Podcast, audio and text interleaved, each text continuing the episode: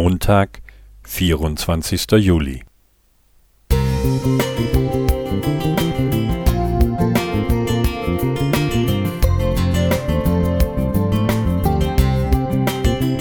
Ein kleiner Lichtblick für den Tag.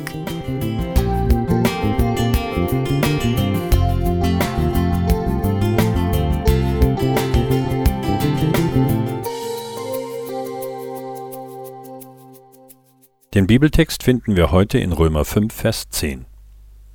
Denn wenn wir mit Gott versöhnt worden sind durch den Tod seines Sohnes, als wir noch Feinde waren, um wie viel mehr werden wir selig werden durch sein Leben, nachdem wir nun versöhnt sind.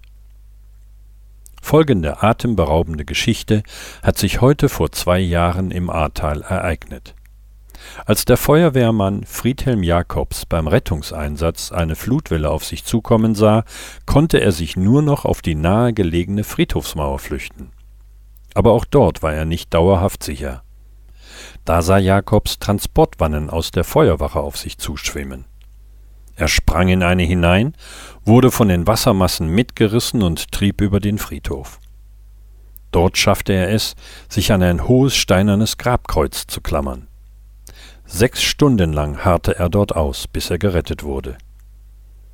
Tags darauf titelte die Presse Arweiler, ein Toter hat mein Leben gerettet.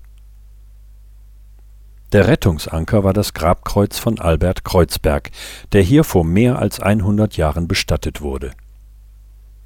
Jakobs will, in Erinnerung an diese wunderbare Errettung, dass sein künftiger Enkel Albert genannt wird. Das Kreuz ist der Ankerplatz in den Bedrohungen des Lebens, wenn Gefahren wie Wellen über uns zusammenzuschlagen drohen. Rettung schafft der lebendige auferstandene Herr auch aus der letzten Not. Wenn sein Tod schon so viel Segen brachte, wie viel mehr erst sein Leben? Suchen wir seine Nähe, wenn uns die Flut der Verzweiflung fortreißen will. Klammern wir uns ans Kreuz. Vertrauen wir Jesu Verheißungen. Bleiben wir mit ihm im Gespräch. Halten wir fest am Bekenntnis der Hoffnung, sind wir doch nach seinem Namen genannt. Es gibt etliche glaubensstarke Äußerungen des ehemaligen Bundespräsidenten Johannes Rau. Nach seinem Lebensmotto gefragt, nannte er die Losung der bekennenden Kirche. Teneo quia teneor. Ich halte fest, weil ich gehalten werde. Christus hält auch mich fest. Daran will ich festhalten. Werner Jelinek